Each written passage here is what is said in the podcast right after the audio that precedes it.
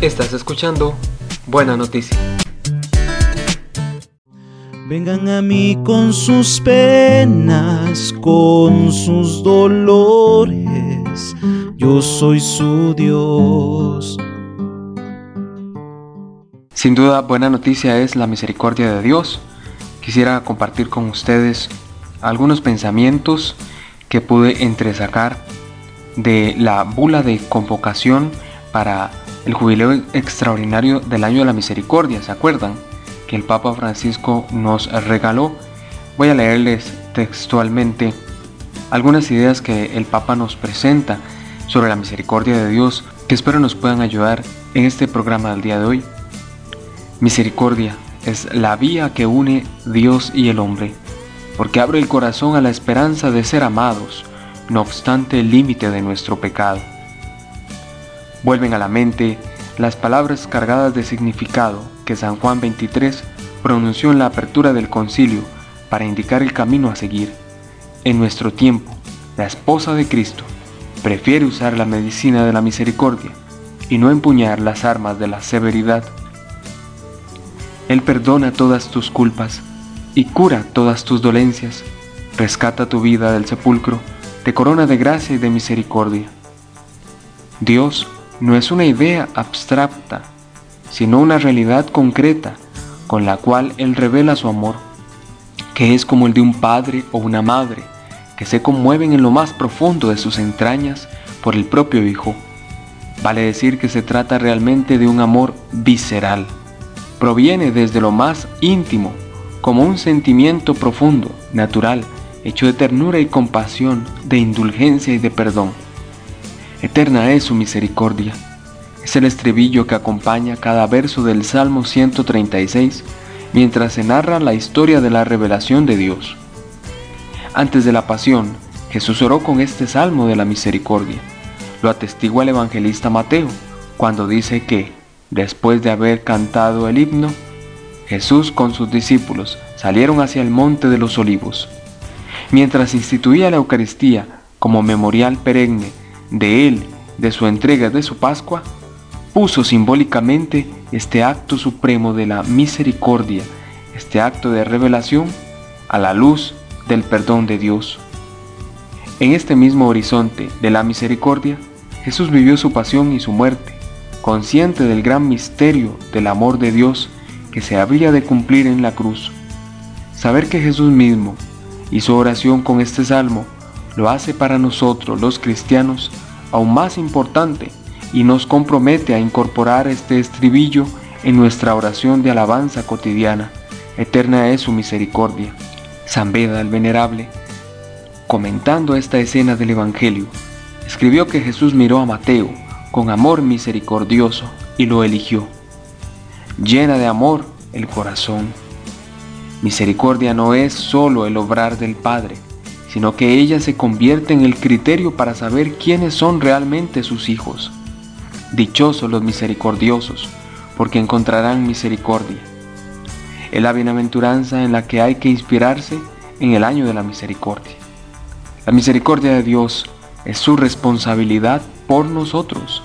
Él se siente responsable, es decir, desea nuestro bien y quiere vernos felices, colmados de alegría y serenos. El Señor Jesús indica las etapas de la peregrinación mediante la cual es posible alcanzar esta meta.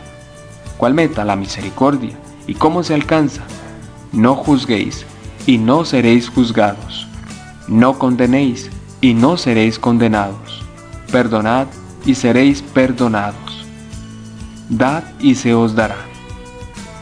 El Padre mira al interior. Misericordiosos como el Padre es el lema del año de la misericordia. Su auxilio consiste en permitirnos captar su presencia y su cercanía. Tú, Señor, volverás a compadecerte de nosotros y a tener piedad de tu pueblo. Destruirás nuestras culpas y arrojarás en el fondo del mar todos nuestros pecados. Nunca me cansaré de insistir en que los confesores sean un verdadero signo de la misericordia del Padre. Se llega a serlo solo cuando ante todo nos hacemos nosotros penitentes en busca de perdón. En la Sagrada Escritura, la justicia es concebida esencialmente como un abandonarse confiado en la voluntad de Dios.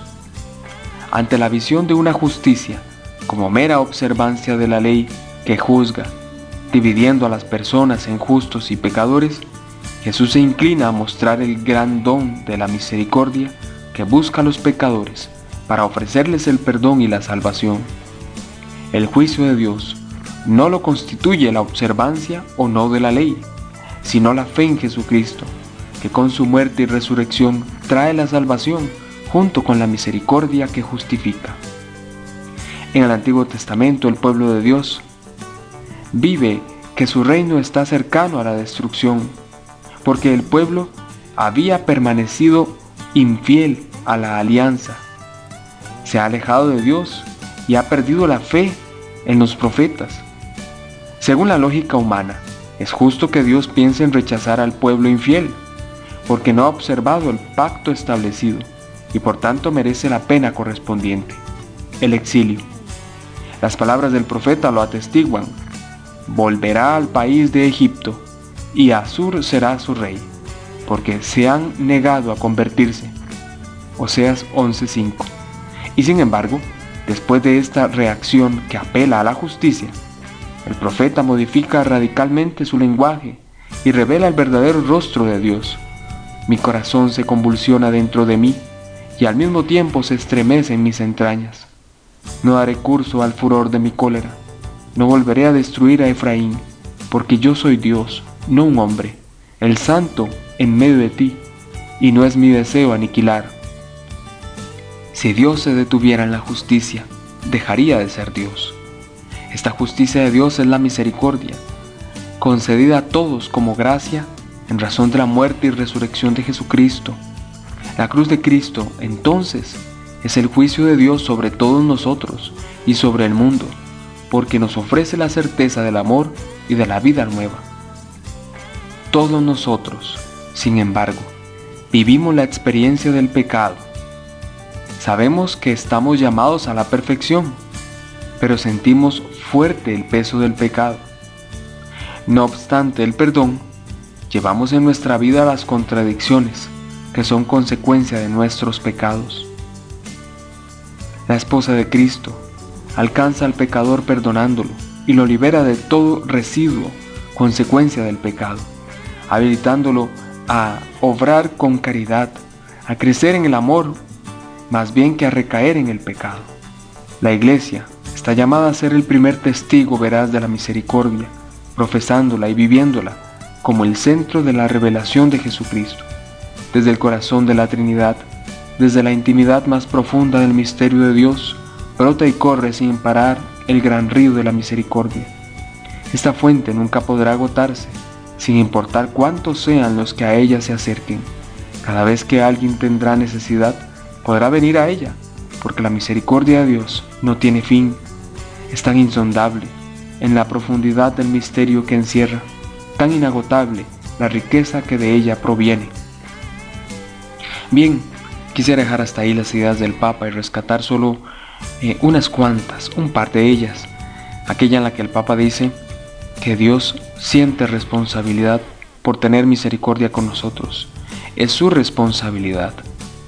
Y la otra que pese a nuestro deseo de santidad, de hacer las cosas bien, pese a nuestro arrepentimiento, pese a que buscamos a Dios en los diferentes caminos para encontrar su misericordia, como el sacramento de la confesión, siempre sigue presente en nuestra vida el peso de esa herida que llevamos, la herida del pecado. Y pese a nuestro arrepentimiento, una y otra vez volvemos a fallarle al Señor. Pero eso no tiene que hacer que nos desesperemos, todo lo contrario sino que con confianza volvamos una y otra vez más a acercarnos al corazón de Jesús, al corazón de Dios, a la misericordia. Finalmente es lo que San Pablo cuenta a los romanos. Descubro que no hago el bien que quiero, sino el mal que no quiero. Esa es la experiencia de Pablo y es la experiencia de todos nosotros. Pero que podamos sentir que Dios tiene un corazón dispuesto a recibirnos tantas veces como lo necesitemos y que hagamos un esfuerzo sincero, sobre todo por llevar la misericordia a los demás por ser misericordiosos con los demás, por no juzgar y no criticar a nadie, por su experiencia de vida, por sus decisiones, todo lo contrario, por saber respetar y recibir con amor a aquellos que piensan diferente. Que Dios les continúe bendiciendo. Vamos hacia ti, ciudad celeste, tierra del Señor. Gloria a ti, iglesia santa.